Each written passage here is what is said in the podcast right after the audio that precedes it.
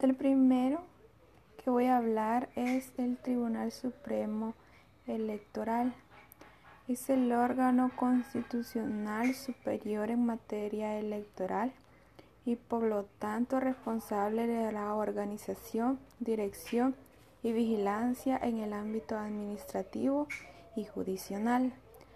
En función administrativa consiste en planear, organizar y ejecutar los procesos electorales en El Salvador para las elecciones de los cargos como son los siguientes, presidente y vicepresidente de la República, diputados a la Asamblea, entre otros. La función jurisdiccional es en que consiste en ser la única instancia competente para impartir justicia electoral. Otra entidad formada es la Procuraduría para la Defensa de los Derechos Humanos.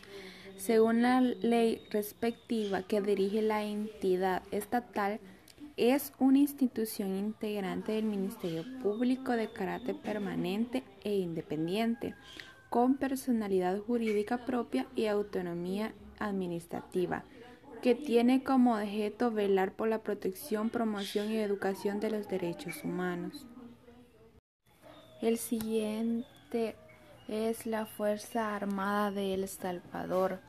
Es el ejército de la República de El Salvador.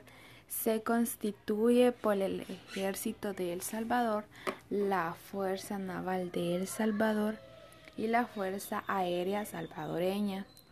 El comandante general es el presidente de la República, hoy día el presidente Nayib Bukele.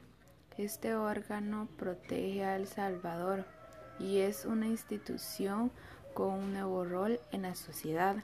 Se debe a la protección del Estado y de su sociedad en general de agresiones militares externas.